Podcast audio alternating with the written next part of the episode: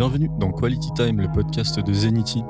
À l'instar de McFly et Carlito et leur vidéo Backes contre Backel, un clash légendaire pourrait confronter ces deux entités, deux faces d'une même pièce réunies autour de cette table aujourd'hui. Ce mois-ci, préparez-vous à un épisode exceptionnel qui traitera de la manière d'améliorer les interactions entre les testeurs QA et les développeurs. Vous le savez déjà, cette relation est une véritable aventure parsemée d'embûches. Les testeurs QA sont souvent appelés à ne pas se comporter comme des adversaires insupportables ou des inspecteurs obsessionnels du travail bien fait. Alors préparez-vous à un cocktail explosif d'anecdotes de la vraie vie tirées de vraies équipes de développement, car aujourd'hui nous allons discuter des défis auxquels sont confrontés les testeurs QA et les développeurs dans leur quête pour améliorer la communication, non seulement entre eux, mais aussi avec le reste de l'équipe. Pour ce faire, nous avons invité deux développeurs chevronnés pour qu'ils partagent avec nous leurs observations sur les comportements, les travers et les bonnes pratiques lorsqu'il s'agit de la relation dev-QA. Alors installez-vous confortablement, c'est Quality Time.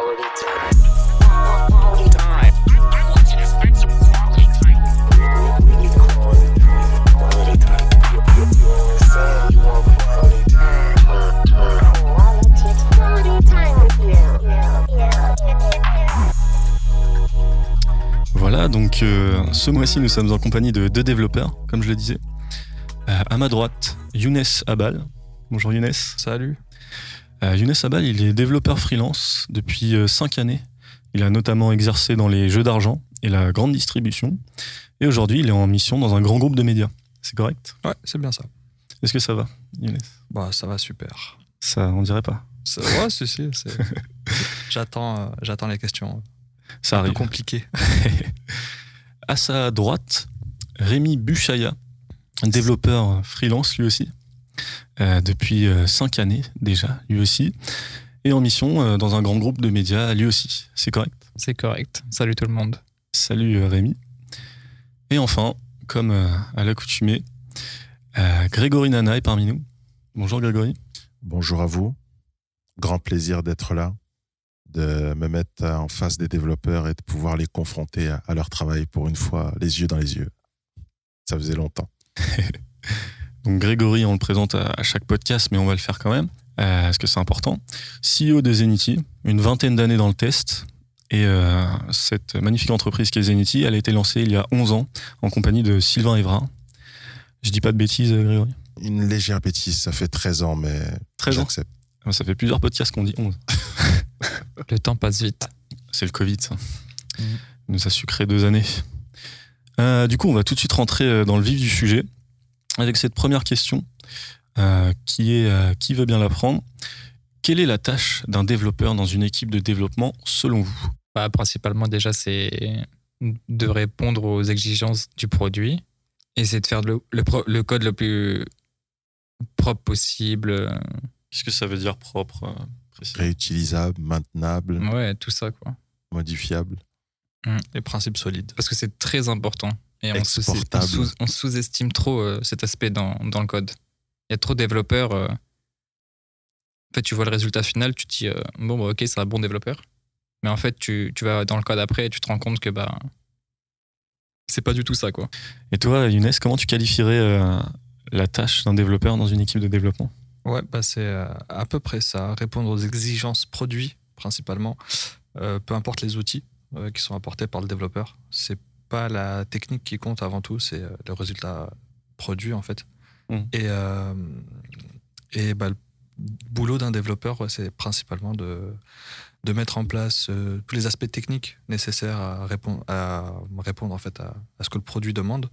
Euh, mettre en place euh, l'architecture du code, du, euh, l'architecture au niveau même de l'équipe, comment est-ce que l'équipe de développement se gère elle-même avec nos, euh, avec nos reviews de produits, nos, euh, nos, nos pair programming, etc.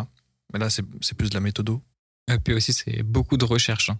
parce qu'on sous-estime Ouais. trop ça. On pense que le développeur, il passe son temps à développer euh, du code. euh, mais en fait, on, on fait beaucoup de recherches en amont pour savoir ce qu'on va développer, ouais, pour faire les choses proprement. Quoi. Mais je crois, j'avais une analogie pour ça. Genre, il y a trois niveaux de développeurs. Au début, tu cherches à faire du code extrêmement rapide pour euh, juste répondre à, bah, en fait, à, la tâche technique. Euh, les deux, deuxième niveau de développeur, c'est plus euh, bah, du coup euh, côté produit. En gros, on va s'attarder un petit peu à voir qu'est-ce que le, que le produit veut et essayer de mettre en place les outils techniques les plus à même de répondre à ça. Et le troisième niveau de développeur, c'est en fait complètement faire abstraction des, outils techniques et uniquement voir ça par le, prisme du produit et, et, vraiment réussir en fait à, à, à répondre aux, exigences que demande le produit sans même s'attarder en fait sur les solutions euh, techniques dans le sens où peu importe le langage que tu utilises, peu importe ce que tu fais, tu, tu, tu vas d'abord le faire pour le produit avant de le faire du côté technique. c'est important ça, parce qu'on a tous rencontré ce développeur qui avait pas trop envie de développer une évolution parce que c'était trop compliqué euh, à développer. Euh, du coup, en omettant complètement euh, l'intérêt pour le métier derrière. C'est intéressant comme précision. Grégory, est-ce que tu avais une réponse pour ça? Bien sûr, une, réponse pour les développeurs. Je pense que le développeur, déjà, c'est quelqu'un qui va apporter son expertise au profit du projet sans, euh, comme tu viens de le dire, se positionner comme le censeur de la difficulté, de la demande, etc. Je pense que le développeur, il n'est pas là pour dire c'est trop difficile, il est là pour dire ça va prendre combien de temps à faire et euh, pour dire euh, techniquement qu'est-ce que on pourrait mettre en place pour peut-être améliorer la, solution. Je pense que le développeur, c'est quelqu'un aussi qu'on met en face de, de, des testeurs et des PO pour bah, quantifier, pour euh, calibrer aussi euh, la difficulté technique et pour vraiment évaluer le, temps qu'on va passer à, produire.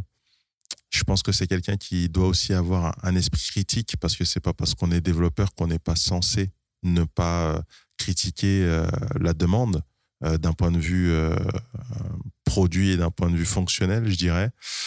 Euh, le développeur, c'est aussi euh, quelqu'un qui doit avoir cette capacité, comme l'a dit Younes, à interpréter euh, fonctionnel et euh, à faire part de, de possibilités, hein, puisque il doit aussi se mettre à la place de l'utilisateur, même si c'est pas le, le testeur. Euh, à un moment donné, on a les réunions très amigos pour ça, pour justement se mettre d'accord, pour confronter une US, pour bien la comprendre. Et le développeur, il doit pas se dire, bah, c'est pas trop mon intérêt. Bien au contraire, parce que une US qui l'aura discuté correctement, c'est une US qui l'aura mieux compris et donc qui va mieux développer. Il aura moins de retours à la fin euh, sur des anomalies.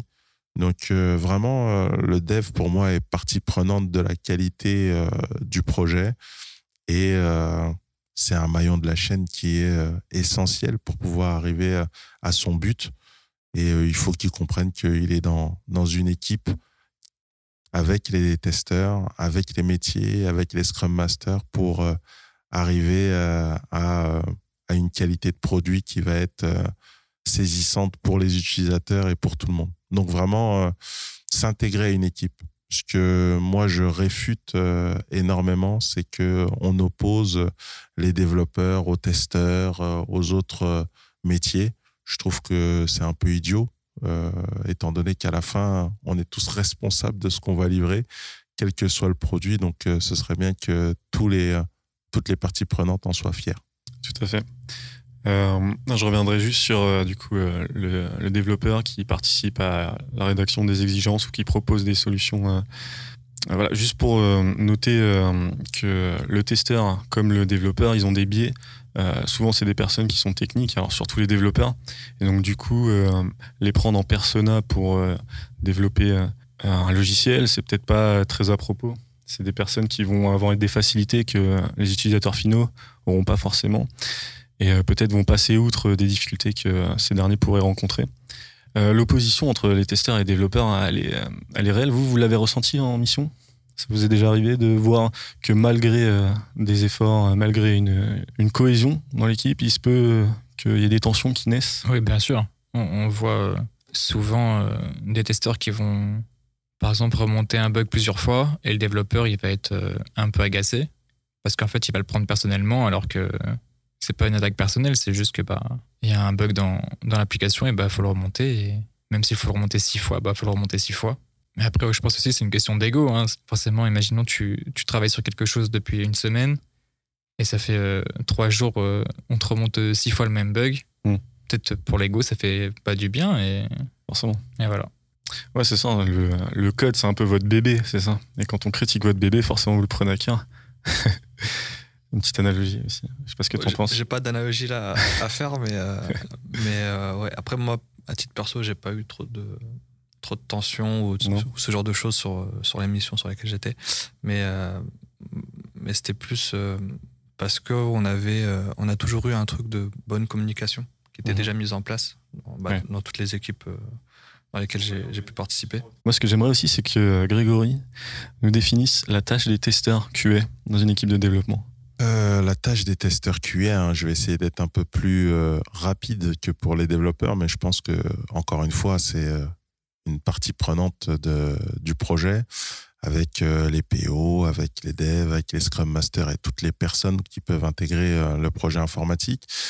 Les testeurs, ils sont là dès le début, hein, dans les, projets les plus aguerris en, termes de tests pour relire les US, pour c'est un peu un, mot qui peut être compris de manière péjorative, mais pour critiquer euh, les US et pour arriver au, au meilleur résultat, pour pouvoir euh, rajouter des cas d'utilisation, euh, des euh, critères d'acceptation, afin de permettre de définir euh, le produit au plus proche de ce qu'attend le PO et de manière non interprétable. Et puis après, tout au long de la vie du projet, les QS sont là pour vérifier que ce qui a été développé correspond bien à ce besoin produit et qu'il n'y a pas de, de bug ou d'écart entre euh, les résultats attendus et les résultats observés. Évidemment, euh, tout ceci doit se faire euh, de manière intelligente, avec des remontées d'anomalies factuelles, avec une compréhension de la difficulté du travail de développeur et avec un accompagnement de manière à ce que les anomalies soient les mieux décrites possibles afin d'éviter des allers-retours qui pourraient euh, crisper euh, et ralentir le projet. Tout à fait. Et du coup, ça, ça passe par une normalisation de la communication, euh, notamment. Euh, vous, dans vos équipes, euh, vous avez certainement eu plusieurs expériences différentes dans plusieurs équipes de développement différentes, et vous avez certainement été témoin de différentes organisations. Qu'est-ce qui vous a marqué euh, par son efficacité dans les organisations que vous avez connues? Le truc principal où, euh, bah, qui fait que j'ai pas eu tant de problèmes que ça entre dev et QA, c'était, bah, je te disais tout à l'heure, communication euh, efficace. Et c'est surtout que euh, il y avait un truc principal, c'était qu'on faisait toujours passer euh, les, relations directes au-dessus des, process. Dans le sens où bah, toutes les équipes dans lesquelles j'ai eu à travailler, les devs étaient toujours intégrés euh, du moins les QA étaient toujours intégrés aux, équipes de développement, bah, ce qui fait que la communication était beaucoup plus rapide, beaucoup plus fluide que si tu avais tout un process dans lequel il fallait euh, euh, bah, potentiellement remonter un bug euh, sur ton Jira et revenir genre deux semaines plus tard pour que le dev le reprenne dans, son, dans le sprint suivant, etc. etc. Là où le, le- QA bah, peut directement euh, remonter le bug sur Jira et aller en discuter avec euh, la team de développement, euh, que ce soit en direct, via Slack, euh, peu importe. Mais, euh, mais ce qui fait que bah, t'es un peu. euh, vu que l'équipe est. euh, euh, le QA est intégré au même au sein de l'équipe de développement, bah, t'es plus à même en fait d'aller répondre plus vite euh, à la gestion du bug, à la correction du bug. Ouais, puis aussi, il y a une proximité entre le testeur et le développeur quand il est dans l'équipe. Mm. Parce qu'en fait, bah, le testeur, il connaît tout le monde. Et peut-être même pendant les daily, il va savoir qui a fait quoi. Et s'il y a un bug quelque part, bah, il va savoir à qui le remonter. Mm. Et du coup, il peut aller directement lui parler. Genre qui, est- qui est plus spécialisé dans euh, tel type de techno, Ouais, etc. exactement. Si c'est un projet full stack, euh, par exemple, tu as du front et du back, potentiellement, tu en as qui sont plus à même de faire du back que du front. Euh, Le fait que le testeur soit dans l'équipe, c'est même beaucoup plus simple pour lui de savoir vers qui se- s'orienter pour, bah, pour pouvoir répondre à ce bug-là plus efficacement. Et ça, du coup, avec le télétravail, là, qui est monnaie courante dans toutes les équipes de développement, est-ce que ça- vous trouvez que ça ralentit les choses ou est-ce que vous trouvez que ça rend les choses plus efficaces? Parce qu'on peut plus aller parler à la personne directement, même sur Teams. Pour moi, c'est pas, c'est pas un frein, en Mhm. fait. Le télétravail, c'est pas du tout un frein à, à la communication directe, là où euh, bah, peut-être ouais, tu as moins de relations euh, humaines, mais, euh, mais les connaissances, tu les as tout autant euh, avec Slack, avec tous les process agiles qui sont mis euh, bah, au, cours d'un sprint. En fait, techniquement, tous les jours, tu as ton daily meeting, donc tu parles un peu tous les jours avec ton équipe. Euh, tu as, tout le temps des interactions, même les QA ont tout le temps des interactions avec que ce soit le produit ou les devs, avec les Tres Amigos, euh, avec les reviews de sprint, euh, les sprint planning. Il y a toujours en fait assez d'interactions pour que les, euh, bah, les, les humains au sein des équipes puissent euh, quand même être amenés à se rencontrer à- et à discuter ensemble de, bah, de ces différents sujets, quoi, Mais à distance, du coup. à distance. Mais Et pour moi, à distance, ça change rien du tout. hein. Mm. Parce que entre euh, aller voir une personne et lui dire, ah bah regarde, euh, j'ai un bug à te montrer, et lui envoyer un message sur Slack et lui dire, bon bah, quand t'es disponible, on se call 5 minutes et je te montre le bug. Mais limite, euh, c'est presque mieux parce qu'au moins, euh, quand t'envoies un message sur Slack, la personne elle va te répondre quand elle est dispo déjà. Donc tu vas pas la, la déranger dans son travail que tu pourrais faire quand tu vas le voir en vrai. Exactement. Mais je pense que c'est plus un truc aussi gé- générationnel. hein. Je sais pas. Ouais. Je pense que vous avez totalement raison. C'est euh, vraiment quelque chose de générationnel. Je ne vais pas dire que je suis opposé, mais je, je suis vraiment euh, fervent défenseur de, du contact direct, euh, de la machine à café, de l'échange impromptu. Euh, et euh, je vais au-delà. hein. C'est pas que pour montrer l'anomalie. Parce que si ce n'était que pour montrer l'anomalie, je serais totalement d'accord avec vous. Mais plus pour créer du lien. Je pense qu'on on sera d'accord là-dessus. On sera beaucoup plus enclin à accepter une anomalie de quelqu'un qu'on considère, qu'on aime bien, apprécie. qu'on apprécie. On prendra jamais sur, on ne sera jamais sur la défensive, plutôt que quelqu'un qu'on n'a peut-être jamais vu parce qu'il travaille euh, loin et avec qui on n'a pas créé du lien. Ouais, ça peut commencer à devenir dérangeant lorsqu'il nous relance sur une anomalie. On peut mal le prendre alors que c'est de la totale interprétation, quoi. La personne n'est pas malveillante, elle essaie de faire son travail correctement. Mais si vous étiez sur site euh, deux, trois fois par semaine et que vous alliez euh, à des after-work, tu verrais ça totalement différemment. Donc, euh, je ferais du mix. Je pense que les deux marchent bien. Mais si j'étais à ce jour encore manager d'une équipe de test, j'essaierais de faire un maximum que mes équipes se rencontrent et passent du temps ensemble pour euh, être une équipe. Je pense que dans le terme équipe, tout est dit. hein. Il y a des liens, il y a des affinités. Et euh, plus on peut faire que les gens se sentent bien ensemble, mieux ils vont travailler ensemble et puis ils seront solidaires.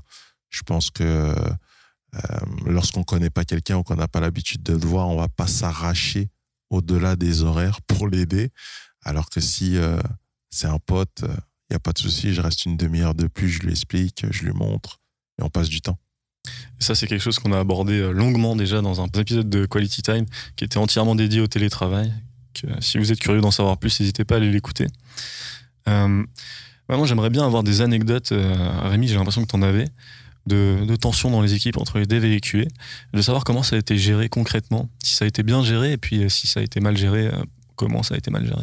Ça m'est jamais arrivé personnellement, mais j'ai déjà entendu parler euh, de personnes qui étaient en mission sur un projet et qui euh, en avaient un peu marre d'avoir beaucoup, beaucoup de bugs sur l'application. Mais c'était plus de la frustration personnelle, j'ai l'impression, où la personne elle voulait que le projet il avance un peu plus vite et, Hmm. et à chaque fois elle trouvait plein, plein, plein, plein de bugs. C'était des vrais bugs ou c'était des faux bugs, euh, des typos, des trucs comme ça? Hmm, Je sais pas. Parce que si c'est des vrais bugs, euh, c'est le métier du testeur de les relever. Bah oui, c'est ce que je lui disais. ouais. Mais pour, pour revenir au conflit euh, entre dev et testeur, moi je trouve aussi c'est qu'il y a une grande partie, c'est l'incompétence du testeur ou du développeur. Par exemple, quelque chose qui peut agacer un développeur, c'est un testeur qui remonte une anomalie, mais tu comprends pas ce qu'elle remonte. Ouais. Et du coup, ça en fait, c'est juste qu'elle n'est pas. Si en fait la personne était très compétente, où tu avais toutes les informations directement et que tu n'avais pas à aller lui parler, à chercher l'information, bah, je pense qu'il n'y aurait aucune tension. Et pareil pour euh, de l'autre côté, quand le testeur remonte des bugs, si le développeur le prend personnellement, comme je disais tout à l'heure, euh, si euh, on lui remonte six fois la même chose en trois jours, bah, en fait, c'est juste qu'il est incompétent et que, et que bah, s'il était plus compétent il aurait mieux réparé le bug, aurait peut-être fait moins de régression, etc. etc. Quand tu dis euh, remonter six fois la même chose, du coup, c'est un bug qui est supposé corriger, mais finalement, il revient parce qu'il est Ouais, pas il va y avoir des régressions euh, Hmm. partout, partout. Donc, du coup, on n'a pas compris vraiment ce qu'était le bug du côté du développeur. On tente une correction qui est pas complète parce que Non, il, peut- il avoir très bien compris, mais euh, en fait, c'est soit quand le développeur prend mal la chose. Donc, imaginons, on lui remonte plusieurs fois. Mm. bah, il peut mal le prendre parce qu'en fait, on lui remonte toujours la même chose. Et euh, en fait, dans son ego, il prend un coup. Mais en fait, c'est juste que techniquement, il n'est peut-être pas, il est peut-être pas au point et qu'il n'arrive pas à corriger le bug correctement parce qu'il fait des régressions partout. Donc, ça, c'est du point de vue du développeur. Pourquoi il le prend mal lui? Après, le QA aussi peut mal remplir le ticket et du coup ne parler que d'un scénario parmi plusieurs. Et euh, à chaque fois, implémenter des nouveaux scénarios dans le même ticket, Ouais, ça peut être ça aussi. ouais. ça peut être très Et agaçant. du coup, c'est la, phase ultime. Alors, tout le monde est nul. Après, bah, par exemple, pour euh, ce genre de problème, le manque de formalisme, ça c'était un truc que j'avais en mission quand j'étais à. En début de mission, on n'avait pas vraiment de formalisme sur comment on remontait les tickets. On remontait un peu les tickets avec, euh, on faisait, on essayait de faire un scénario, on essayait de faire un- une vidéo qu'on mettait sur le ticket Jira, etc., etc. Donc, euh, parce, que oui, testeur, automaticien. Donc, euh, Ah. j'ai eu aussi une petite expérience en tant que, en tant que testeur. C'est ça. mais, euh, mais donc, il n'y avait pas de formalisme euh, à proprement parler sur, la, sur les tickets qu'on remontait. Et, euh, C'était une volonté de leur part ou c'était un oubli? C'était pas dans les process. Ça n'a jamais été fait. Personne n'est. euh, on s'est pas dit qu'il fallait euh, qu'on remonte les tickets d'une certaine manière avec un, avec, euh, un certain input, euh, Hmm. certain, le- l'attendu, etc., etc. Donc, euh, à partir du moment où on voyait que bah, on avait beaucoup de retours en fait des développeurs sur euh, sur les sur les bugs parce qu'à chaque fois en fait il y avait beaucoup de questions-réponses sur, Mm. euh, sur comment euh, comment comment qualifier le bug comment le reproduire comment où- où tu as eu ce bug exactement à quel niveau du scénario etc, etc.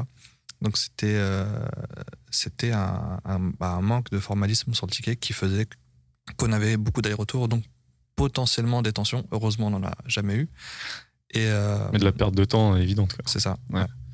Et donc, bah, ce qu'on a fait tout simplement, c'est qu'on a, on a formalisé un template de remontée de, de bugs Mhm. et, euh, et ça a fluidifié beaucoup d'échanges euh, avec bah, beaucoup moins d'allers-retours entre l'équipe dev et QA, même si c'est tout le monde était au, au sein de la même équipe.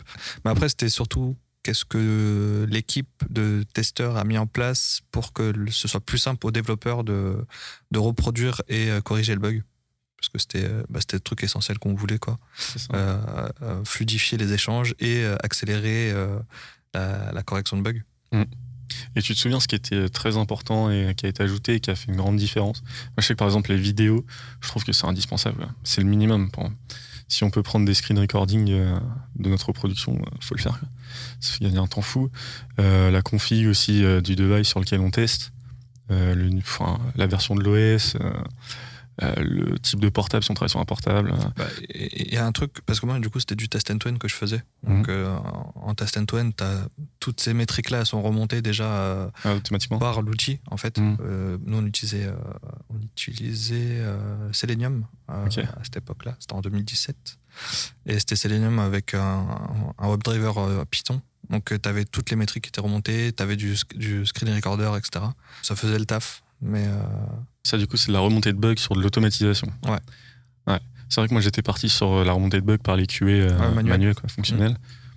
bah, après, on, C'est la même chose, on, non on- on reste un peu dans, dans le même ordre euh, de, bah, de, de, de- de travail à fournir pour la remontée de bugs parce que l'automaticien, c'est pas juste il prend le, le bug tel quel euh, qu'il a trouvé dans son script et ensuite il l'envoie au développeur. Il, a, il y a quand même tout un travail de reproduction en tant que QA manuel. euh, que- en tant que QA automaticien, mais à le refaire de manière manuelle pour reproduire véritablement le bug, C'était les automaticiens qui reproduisaient euh, les échecs de l'automatisation. bah, pour pouvoir remonter le bug euh, par la suite. Parce que tu, tu sais pas juste, tu envoies le rapport de, de test euh, end-to-end et c'est bon, ciao, j'ai fini mon travail. T'as quand même. Dans euh, certaines équipes. Le reproduire manuellement pour vérifier si c'est pas un faux positif. ouais, justement, euh, des fois, c'est même euh, le testeur fonctionnel qui va lancer euh, C'est vrai. L'automatisation et qui après euh, va reproduire les tests en fail. Non, là, les automaticiens, ils étaient. ils étaient Mais la main à la pâte. Ils faisaient un peu de test manuel au moins pour vérifier leurs faux positifs et envoyer leur rapport. Bravo. ouais, donc pas forcément de tension. Non, entre QA et les devs, vous n'avez pas été témoin de. Après, il y a aussi peut-être un truc encore générationnel dans le sens où euh, les équipes dans lesquelles moi la plupart du temps j'ai été, on avait à peu près tous le même âge. Donc il y a- il y a- il y avait pas trop de gap euh, en termes de culture, en termes de, de même de référence. euh.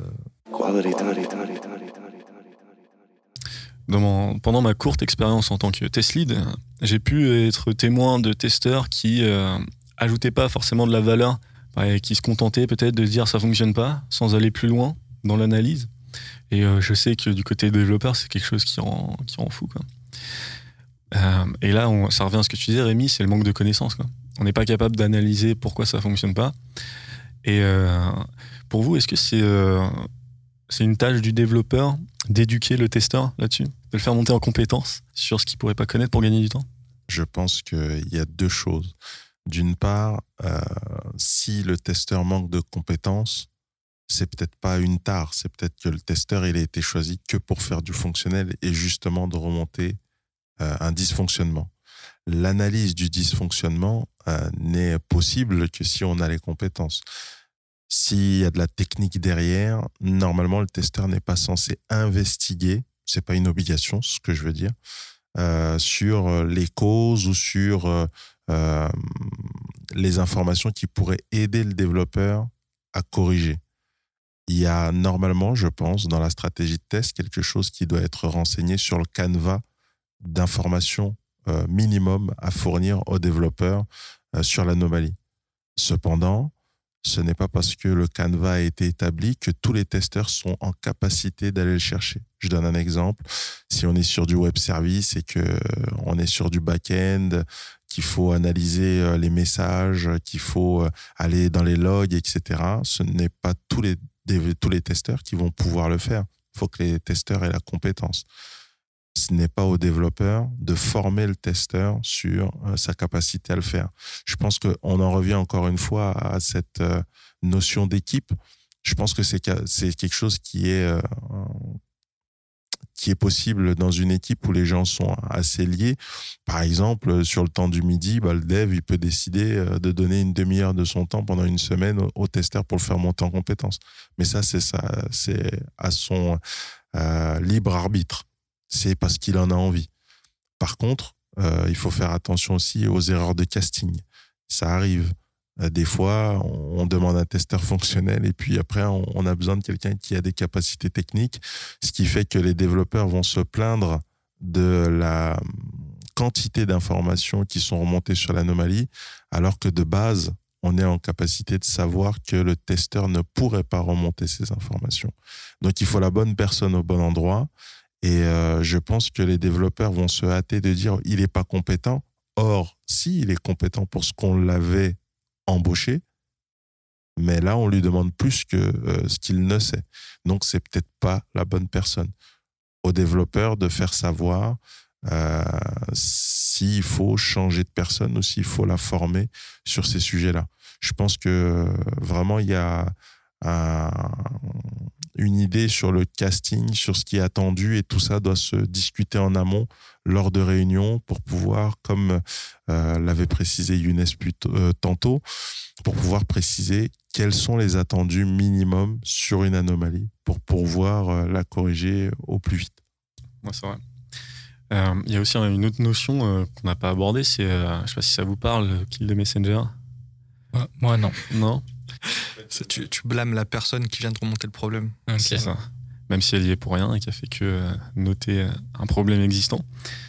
Euh, est-ce que vous avez déjà rencontré ce problème? Et si oui, comment vous avez pu le contourner Je sais que par exemple dans une de mes missions, ce qu'on avait fait, c'est qu'on avait systématisé l'envoi des rapports d'exécution des tests.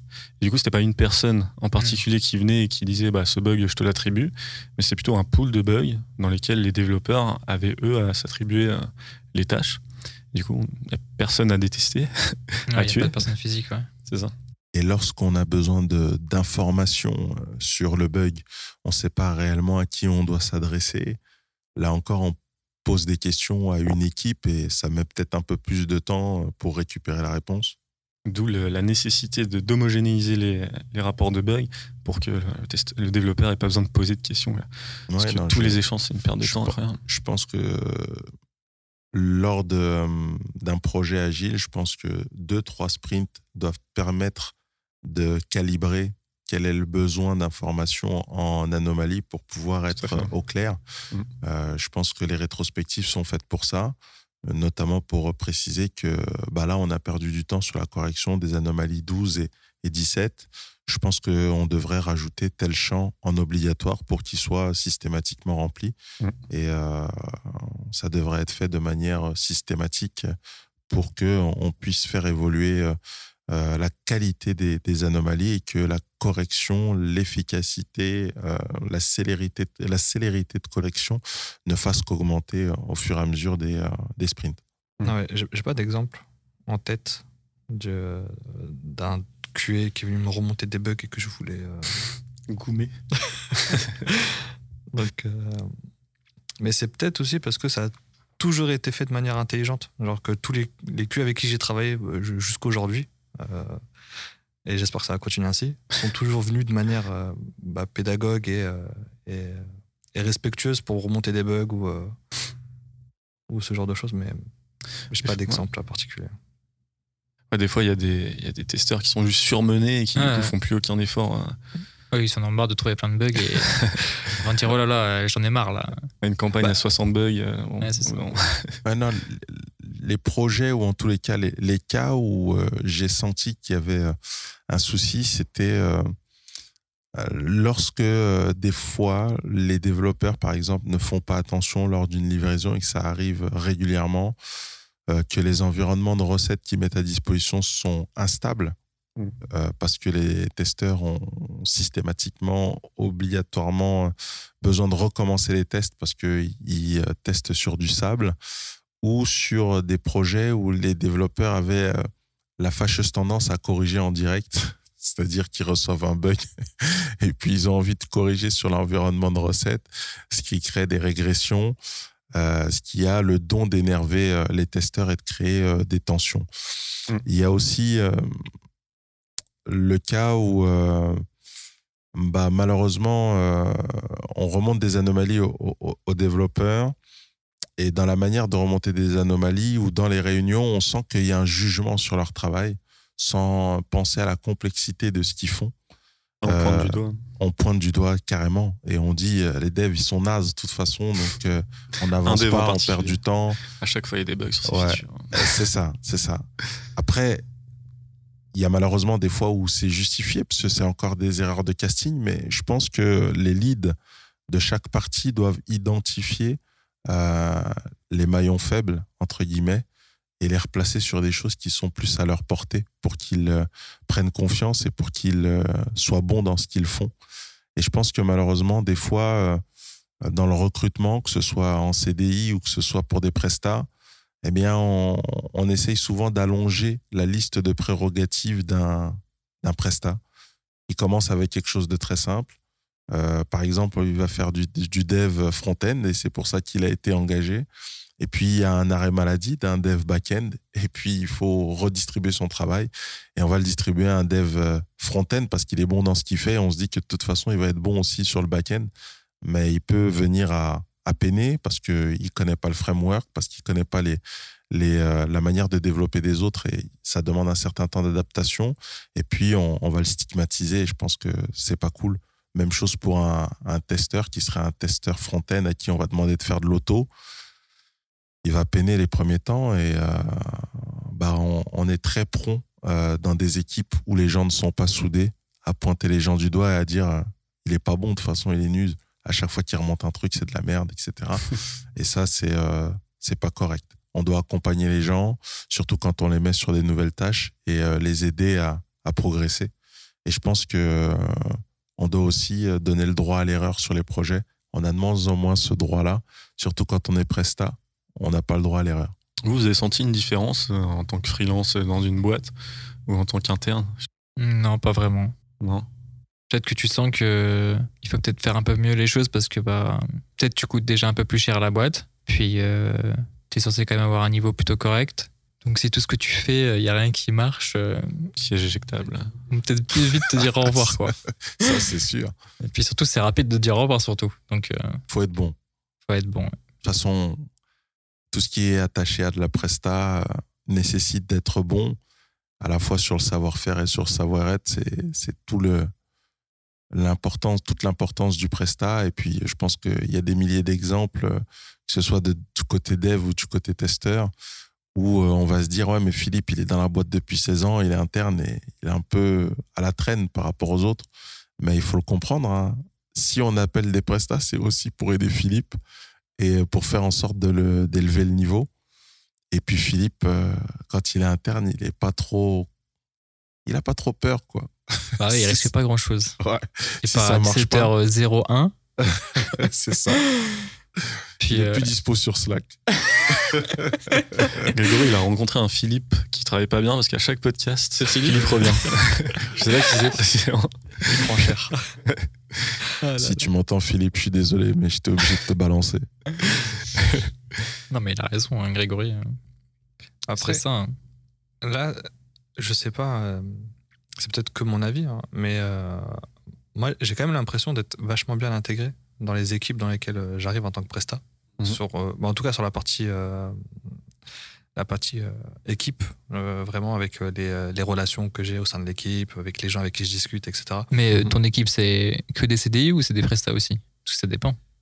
Si c'est que des prestats, forcément que tu vas bien être intégré. Dans l'émission que j'ai fait là, j'avais du CDI et des prestats. Hmm. Il y avait les deux. Et, et en vrai, si on me le disait pas, qui Ouais, était tu savais CDI, pas qui qui était prestat, j'aurais jamais pu le deviner. euh, juste à, à part ceux qui vont à la cantine, bah, je sais des CDI. Mais c'était le seul truc qui pouvait me donner un indice de qui était CDI et qui était. Ouais. Et, Bah, euh, là, même, même où on est, on n'a pas de. Aucune différence entre CDI et prestat. hein. Mm. Si tu ne demandes pas, tu, tu sais pas qui est qui. c'est le marché qui s'est un peu modifié sur euh, qui est-ce qu'on va venir recruter en mission euh, et, et pas uniquement juste les, euh, les euh, par rapport aux compétences en fait qui sont données euh, euh, par nous les prestataires Euh, dans le sens où euh, bah, un grand groupe qui a besoin assez rapidement d'un d'une personne va plus facilement passer par un prestat que euh, faire tout, le tout process de recrutement du CDI donc ça leur coûte dans un sens moins cher de prendre un prestat qu'un CDI parce que bah, ils l'ont tout de suite, il va développer pendant X temps, ils, se mettent déjà, comment dire, ils se mettent déjà sur certains types de contrats. Par exemple, on va, partir sur six mois et ensuite on verra si on renouvelle, on renouvelle ou pas, etc. Donc c'est pour ça que je pense qu'il y a, aussi le marché et comment, bah, peut-être aussi la tendance du télétravail qui a fait que bah, les prestataires sont plus facilement, on peut plus facilement prendre des prestataires parce qu'il y a beaucoup moins de contraintes à prendre des prestats que ce qu'on avait avant quand on faisait beaucoup de présentiel, avec les badges, avec la sécurité, etc. etc. Et c'est, euh, mais c'est peut-être aussi euh, bah, juste le marché qui, commence à changer, le marché du travail qui change et, euh, peut-être aussi une volonté des nous développeurs où on a la chance de pouvoir justement se lancer en, en, en tant que freelance à notre compte, choisir nos missions plus facilement. euh. Ah, Je reviendrai sur ce que tu disais tout à l'heure hein, quand tu parlais de la cantine. Ça peut paraître anodin, mais est-ce que tu mangeais euh, avec les testeurs Est-ce que tu les voyais en dehors du travail euh, Ouais, si, Si. si, si. Bah, là, sur la dernière mission, ouais, parce qu'on a, on, on a des, euh, on a un peu des, des events de team building, etc. Mm. Euh, et même on se fait, euh, on, on se fait souvent des, des after work avec, euh, avec toute l'équipe. Tu trouves que c'est Euh, important ça? C'est ouais, c'est important pour lier de bonnes relations. Moi, je trouve Euh, ça très important. ouais. Parce que tu lis beaucoup plus vite des relations que même si tu passes 5 jours par semaine avec eux au travail. Parce que Mm. tu restes dans le cadre du travail. Mm. Parce que quand tu sors, bah, tu vas boire des eux, du coup, tu vas parler d'autres choses du travail, tu... enfin, que le travail. Bah, on, Bah, de la vie de tout en général. bon, on, on en est un peu Que- la comme si preuve. c'était un pote, en fait. Ouais, mais on en est un peu la preuve, Rémi et moi. Parce qu'on s'est rencontrés ici à, Mm. à Zenity, du coup. Et au final, bon, on est. euh, Après, il y a moins d'opposition entre deux, deux développeurs. Oui, c'est sûr. Mais euh, Moi, ça aurait rien changé, je pense. hein. bah, de base, j'étais plus testeur que développeur. Mais bon, c'est, euh, Il se balance de- de- petit à petit. Là, on, je suis pas un dev, je suis pas un dev. Ah, tu donnes bien le change. en tout cas. pour avoir un peu travaillé avec toi. Ouais, ça, donc toi, pour toi, c'est pas facultatif du tout de, Ah, de faire des team building avec des testeurs, hein, Mm. que tout le monde se mélange et parle d'autre chose que le travail. J'ai- J'ai appris à apprécier des gens euh, parce qu'on avait fait un after work, pas un after work, mais une, euh, une session de team building, ouais. Alors que je leur avais quasiment jamais parlé avant. Parce que c'était c'était des devs, mais pas forcément dans mon équipe. Donc, euh, Et que potentiellement, tu avais même des a priori sur les, Sur la personne, sur les ouais. personnes. Donc, euh, Il y a aussi des testeurs, moi, quand je travaillais pour un grand groupe de loterie, il y a aussi des gens qui veulent pas lire la doc, quoi, qui ont vraiment pas envie de lire les spécifications, de lire les tickets, qui lisent en travers. Alors après, on peut être tolérant et se dire que quand un ticket de bug, il a 60 commentaires et que le dernier résume rien du tout, hmm. on va peut-être pas tout lire, mais c'est vrai qu'il y a des gens qui veulent pas lire les specs. Non, mais Et, t'imagines en plus un code qui implique euh, que peut-être dans 5 ans, le code sera toujours là. Du coup, si tu fais des trucs pas, euh, mot. pas optimaux, ouais, c'est, ça peut avoir de grandes répercussions parce que peut-être là c'est un truc, mais si tu. Si c'est 10 personnes qui font ça sur le projet, euh, ton projet, euh, il ressemble plus à rien à la fin. ça, ça, ça, c'est les problèmes de, de legacy. hein. En vrai, toutes les grandes entreprises, ils ont ce problème. Non, mais aussi, j'ai Ouais. l'impression qu'il y a des gens, ils atteignent un niveau, ils se disent, bon, ok, je sais à peu près tout faire. En fait, ils vont pas se renseigner sur la meilleure manière de faire. Ils vont faire à l'aide de leurs connaissances. Ils se tiennent pas à jour. Ouais, ils se mettent pas à jour. Le, le problème, mais le problème de, de, de se mettre à jour, en fait, ton code, il se met pas à jour sur euh, tes cinq dernières années. Genre là où toi, tu vas potentiellement te mettre à jour sur euh, c'est quoi les, bonnes les dernières bonnes pratiques à mettre en place. Quand tu as du legacy, c'est soit tu es obligé de faire euh, Une refonte, coup, ouais. ce- toute une refonte de ton legacy déjà existant, donc tu perds du temps, de l'argent, ou sinon bah, tu gardes ce legacy et, et, et tu gardes potentiellement aussi les mauvaises habitudes qui vont avec. Mais il y a un choix à faire. Je pense tu peux pas faire les deux en même temps, euh, à part sur des nouveaux projets. Euh, genre, typiquement, bah, tout ce qui est nouveau projet euh, ou, ou refonte complète euh, euh, d'un projet déjà existant, bah, c'est le meilleur moment pour, euh, pour tout remettre à jour. euh. Ah ouais. Vous avez déjà fait ça, des migrations euh, d'une solution à une autre? Ouais, parce que moi, je travaille sur un design system. Du coup, on met. En fait, de base, on était parti pour faire les mêmes composants qui avaient déjà présents sur l'application, Mhm. mais en plus propre. Et le but, c'était que ce soit partagé à, par exemple. Bon, là, on a parlé de .fr, mais peut-être que demain, ils veulent euh, un autre euh, sur un Ushuaïa ou, ou peu importe, euh, enfin, ce qu'ils ont, quoi. Et bah, si quelqu'un d'autre voulait le même composant, bah, il pouvait le prendre dans le design system. Mhm. Du coup, ça a été créé pour ça à la base. C'est plus Mais- modulaire, du coup. Où vraiment tu viens piocher dedans ce que tu veux quoi. plus Et modulaire, ça- ce qui fait que ton, les legacy qui vont utiliser ce design system seront toujours entre guillemets à jour parce que c'est le design system qui sera Qui centralise tout. euh, ouais, qui centralise tout et qui et ça sera à eux en fait de toujours être à jour par rapport à, aux, aux notions de développement par rapport à qu'est-ce que le composant fait etc c'est, et c'est pas aux, utilisateurs des composants de mettre à jour la, la stack technique sur euh, le fonctionnement des composants D'accord. juste on réutilise et- Et du coup, comme on part d'une solution nouvelle, bah, on peut remettre en, place les, remettre en place les bonnes pratiques Mhm. qui sont à jour. Qui définit les bonnes pratiques dans ce cas-là? Est-ce que tu rencontres des gens, euh, tu crées des réunions ou c'est un peu un tu- brainstorming? Bah, déjà, tu te renseignes sur Internet déjà pour commencer. Mhm. Et ensuite, ouais, dès que tu vas apporter une solution, bah, tu fais un point avec ton équipe, voir si tout le monde est d'accord. Parce que peut-être que parfois tu vas penser qu'une solution est bonne, mais en fait, euh, il y a mieux et quelqu'un d'autre le sait dans ton équipe. Donc, beaucoup discuter avec ton équipe, comme ça, tu, tu portes le, le projet vers le haut. Nous, c'est ce qu'on a fait en tout cas pour le design system. Moi, j'aimerais bien qu'on parle aussi des, euh, des vieux bugs. Parce que c'est un sujet de tension aussi. C'est-à-dire, Les vieux bugs là, qui restent euh, à la traîne, qui sont dans des statuts euh, un peu. euh, qui, qui les fait, qui les font passer à la trappe. Et donc, du coup, un QA euh, qui a un petit peu de temps, il, il refouine dedans, il les réouvre et il les reproduit. Qu'est-ce que vous en pensez, ça? mais pour moi, c'est une. S'il y a des vieux bugs qui restent depuis longtemps dans l'application et qui n'ont jamais été traités, c'est un souci d'organisation pour moi. D'accord. Pour moi, ça, ça devrait jamais avoir lieu. Ou alors, c'est que le problème n'est pas si important que ça. Si on le reproduit le bug et qu'il est toujours là présent. Moi, je sais que quand je travaille dans le secteur bancaire, euh, Wajdi, hein, l'architecte, dédicace, t'écouteras pas certainement, mais lui, euh, il m'a clairement dit euh, bah, tous les bugs qui ont plus de 6 mois, euh, tu, peux, tu peux les fermer. Bah Après, c'est- ça, ça dépend, c'est quoi comme type de bug. Si c'est par exemple un, un- un bug avec euh, très peu de criticité et un risque très très faible, est-ce que. Et déjà en prod en plus, est-ce Mhm. que, euh, est que ça vaut la peine de mettre euh, énormément de temps de dev dessus? Ouais, mais du coup, si tu laisses toutes ces choses-là mis bout à bout, ça peut faire beaucoup.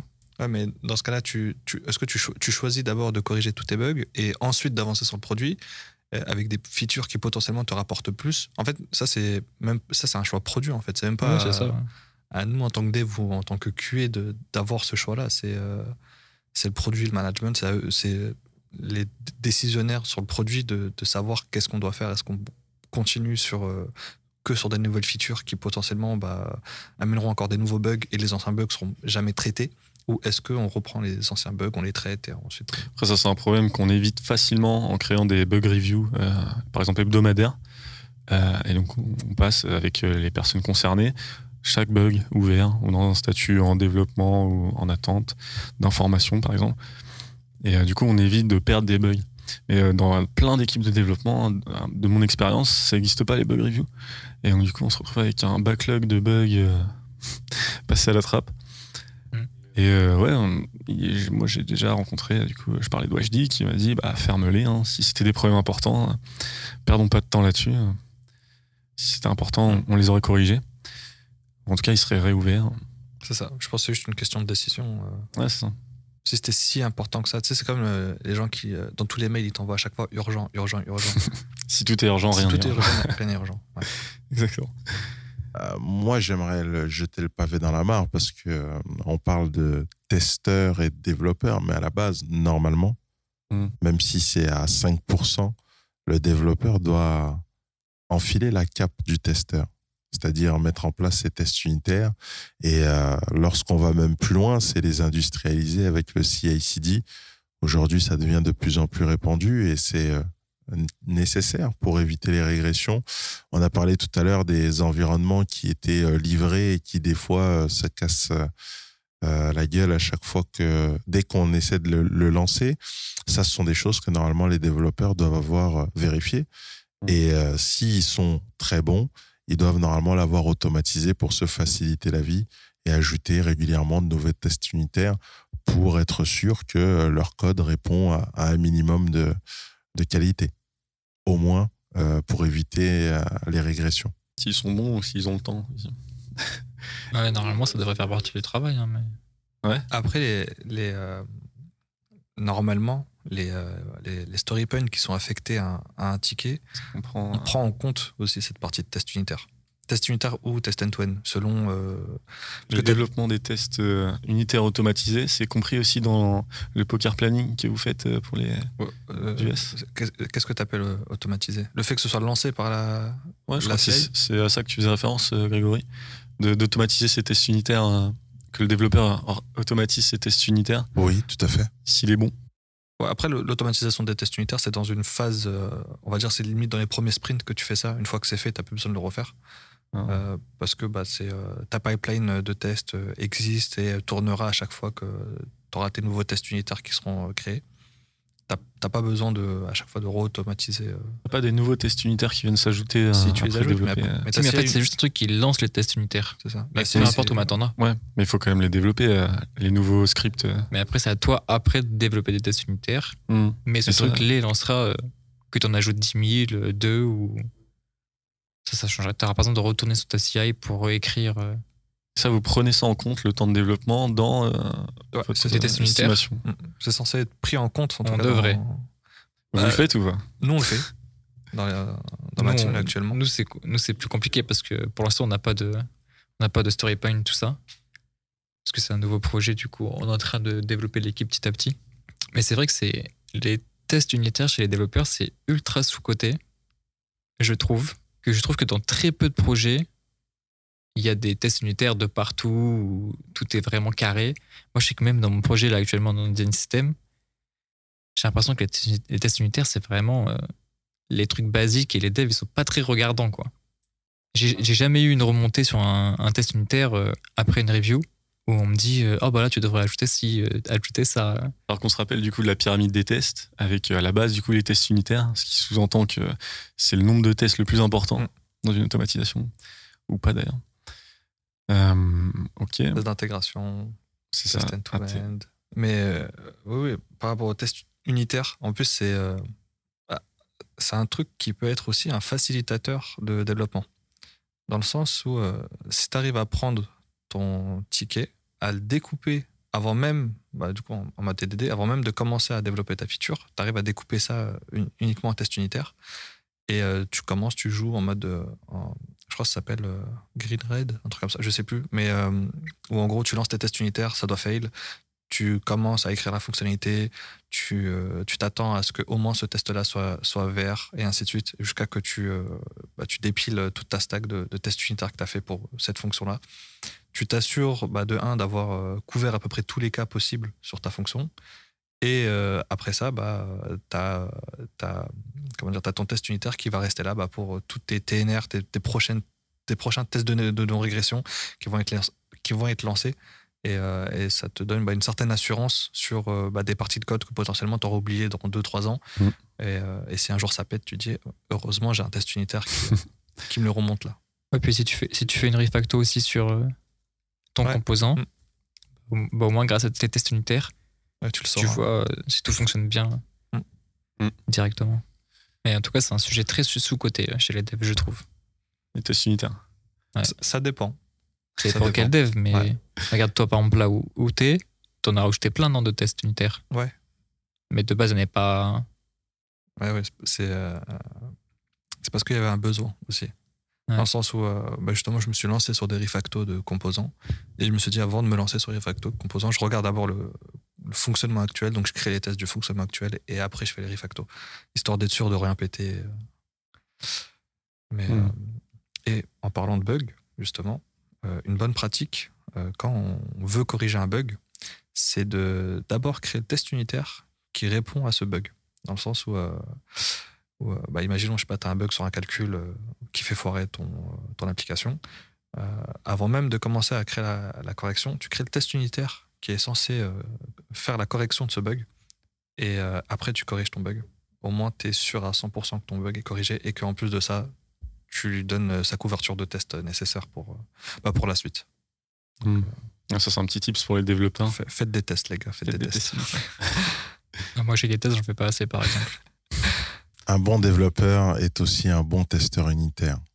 Je pense que pour livrer un code qui est propre à l'exécution et pour ne pas avoir des régressions, parce qu'on peut pas tout voir, euh, on a des fois des dépendances que on ne conçoit pas et que même si on est le créateur du développement, des fois on n'imagine pas quels impacts notre nouveau code peut avoir. Eh bien, les tests unitaires, c'est une garantie pour euh, s'assurer que tout va bien se passer et qu'on recevra pas des anomalies qui vont bien nous énerver. Et en plus de ça, bah, il y a énormément d'outils euh, bah, dans le monde de- du développement qui, euh, qui aident à justement créer ces tests hyper facilement. Bah, par exemple, pour les tests unitaires, euh, Jest, tout simplement, c'est l'utilitaire le plus utilisé pour les tests unitaires. Et au-delà de ça, on peut même aller jusqu'au test end-to-end, parce que maintenant on a des outils en, en JavaScript, complètement JavaScript, avec Playwright ou Cypress, où euh, bah, un développeur full stack JavaScript euh, ou TypeScript peut lui-même être amené à écrire ses propres tests end-to-end. euh, si, bah, si par exemple il a des features qui ne se prêtent pas au test unitaire. C'est possible qu'il y ait des features qui ne s'y prêtent pas du tout, où aucun test unitaire peut être lancé. je sais pas, je vais te dire un, truc bête sur. imaginons sur la navigation fenêtre, en gros quand tu scrolls, ça peut être potentiellement compliqué de faire des tests unitaires dessus, sur, sur les events de scroll, etc. Euh, donc là où c'est là où Cypress ou Playwright peut être euh, très intéressant pour euh, aussi euh, la team de dev. Ouais, Playwright, c'est incroyable. hein. Toutes les fonctionnalités, là, c'est le futur. quoi. Mm. Ça a ringardisé complètement Selenium hein, pour moi. C'est en- train de détrôner Cypress aussi. hein. Ouais. L'IDE, euh, les vidéos, c'est Ouais. une facilité de les implémenter. Ouais. Mais Cypress Selenium, ça, ça, ça, ça se voit un peu encore. Ouais. Cypress, ils étaient précurseurs quand même dans, dans le fait de, de pouvoir faire des. euh, du moins que les développeurs puissent écrire leurs propres tests euh, end-to-end sans avoir à, à apprendre un nouveau framework Mm. complètement, euh, complètement différent de leur stack euh, habituel. Mm. Et euh, bah, quand Cypress est sorti, ça, ça a pas mal changé euh, le game du, des tests end-to-end. Eh bien, pour mon mot de la fin, euh, qu'est-ce que je pourrais dire à part que développeurs et euh, testeurs ne font partie que d'une seule et même famille, que le travail doit être commun, que la volonté euh, de qualité doit être partagée, que l'entraide doit être quotidienne et que la manière de, communiquer et d'interagir doit être la plus intelligente et la plus factuelle possible, la plus normalisée aussi pour éviter les surprises. Je pense que tout ça doit être déterminé au quotidien pour améliorer les choses, pour faire évoluer euh, les modes de communication et euh, le type d'anomalie remontée avec euh, des canevas clairs pour éviter d'avoir à se poser des questions et pour éviter d'avoir des manquements qui pourraient euh, ralentir l'une ou l'autre des équipes.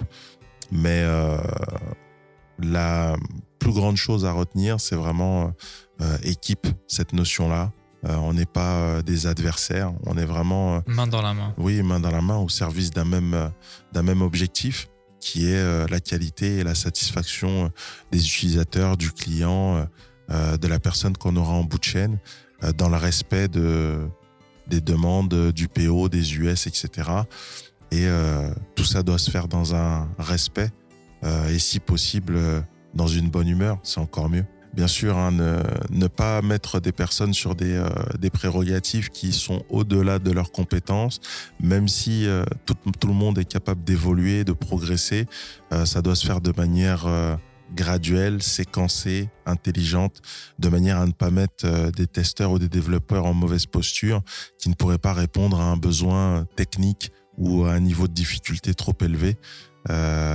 Donc ça peut être aussi important pour maintenir de bons rapports euh, dans les différentes équipes et ne mettre personne euh, dans une situation délicate où on ne peut pas délivrer la qualité qui est attendue euh, par les tiers. Et monter tous en compétences, donner trop fort. Comme ça, après, il n'y a plus de problème.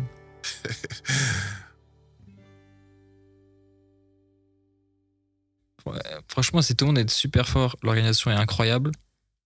Franchement, euh, je ne verrais pas pourquoi il y aurait des conflits. hein. Ça, ça c'est c'est quelque chose aussi quand on parlait qui me semblait important. On parlait d'intégration dans l'équipe, de se dire, moi, je me suis toujours senti bien dans une équipe. C'est naturel. Je pense que Michael Jordan, dans chaque équipe où il allait jouer, tout le monde le regardait Bah ouais. et avait, Tu peux te poser des questions. Hein. Messi au PSG, euh, il était plus au niveau attendu et il faisait plus les efforts. c'est vrai. Mais C'est euh, encore un autre problème d'être une rockstar, de savoir qu'on est une rockstar et de plus faire les efforts, ou d'avoir été une rockstar et de plus être que l'ombre de celui euh, qu'on attendait. Mais je pense que en étant dans un juste milieu, si on est bon et humble, on sera toujours très bien intégré dans n'importe quelle équipe. Si en plus euh, tu es euh, ouvert à la critique et ouvert à entraider, à aider les gens, tu peux être qu'à l'aise partout. Savoir-être, savoir-faire. Euh, par contre, si tu es imbuvable, même si tu es un tueur à gages, ouais, non, les gens, ils vont, ils vont pas vouloir traiter avec toi. Mais euh, je pense que pour être un bon prestat, c'est ça, c'est avoir le bon dosage de savoir-être, savoir-faire. faut pas se mentir, il faut pas euh, jouer l'imposteur. À partir du moment où tu joues pas l'imposteur et que vraiment tu es sympathique, ça ira bien Mais- partout. ouais, l'un des trucs qui, euh, qui est le plus plaisant euh, bah, au, sein d'une équipe, ouais, c'est euh, c'est vraiment la, la communication apaisée. C'est qu'on puisse, euh, qu'un développeur ou, ou un, ou un testeur puisse venir et, euh, et, et critiquer une partie du projet sans que, bah, sans que personne le prenne mal, en fait. C'est, le, c'est, c'est, je pense, le truc le plus cool qui puisse arriver à un projet pour qu'il puisse avancer au mieux. Franchement, si tout le monde peut être pote dans le projet, ouais, t'es au top. Le monde des bisounours. Mais, euh, Tout le monde est expert et tout le monde est, est pote. Tout le monde est au top et tout le monde est, est pote. Et amis. Et, et je pense un, un truc qu'on oublie peut-être trop souvent, c'est euh, c'est aussi de célébrer les, euh, les, les bonnes. euh, par exemple, un, un sprint qui s'est hyper bien passé Mm. et, euh, et Mm. où tout s'est bien déroulé, bah faut savoir aussi le célébrer et fait. pas uniquement être euh, bah, dans le côté négatif des choses où on voit que ça. Mais Mm. euh, parce qu'on- on, retient beaucoup mieux le négatif que le positif. Mais je pense à un truc, euh, célébrer le positif, c'est euh, ça peut ça peut faire du bien à l'équipe et, et au projet. En tous les cas, c'est la règle qui fait durer tous les mariages. Célébrer le positif. Super important. On retient toujours le négatif. C'est dommage. On est toujours sur la next step et on oublie de se féliciter. Après, c'est comme ça que tu fais avancer les choses aussi. C'est vrai. En retenant le négatif? Ouais, t'apprends de tes erreurs, mais c'est pas pour autant que faut pas célébrer les. Si tu célèbres trop, après, euh, Tu t'endors. tu t'endors. Ouais. Un juste milieu. Ouais. Je pense que. Mais c'est un truc qui est pas assez fait, je trouve. Genre même dans nos, nos- Ouais, parce que c'est la base du travail. Mm. On se dit que c'est. C'est on est normal, tous ouais. là pour ça, c'est Ouais. normal. On est tous payés pour euh, avoir ce genre de victoire et, et respecter les délais. À Ouais. partir du moment où on les respecte, on fait pas la fête. Ou peut-être à la fin. À la Ouais, en rétro, fin, euh, quand on c'est- livre. En rétro, c'est une des cases, une des colonnes. Qu'est-ce qui s'est bien passé? Qu'est-ce qui s'est mal passé? Et, euh, euh, Est-ce que- qu'à l'américaine, on va s'applaudir Ah, C'est peut-être ça qui fait mieux avancer les projets. Franchement, à savoir. Très bien. Et ben, je vous remercie de votre participation. C'était un plaisir de discuter avec vous. J'espère que vous avez passé un bon moment. Plaisir partagé. Franchement, c'était cool. Merci à toi, Karim, de Avec ton plaisir. accueil toujours chaleureux et de ta capacité à nous faire parler, euh, à nous amener à des endroits où on ne pensait pas qu'on irait et à nous apprendre des choses parce que euh, avec les invités de qualité que tu arrives à, à- à amener, j'apprends toujours des choses. C'est surtout toi qui les as ramenés, mais. euh, du coup, je te remercie. Ouais, J'ai essayé de me jeter des fleurs. Je célébrais. Merci beaucoup pour votre participation, c'était vraiment édifiant. Aux auditeurs, je leur dis euh, à dans un mois. N'hésitez pas en attendant à nous retrouver sur notre LinkedIn Zenity ou à consulter la partie blog sur zenity.fr. Euh, merci de votre participation et à la prochaine. Merci. Avec plaisir. Salut.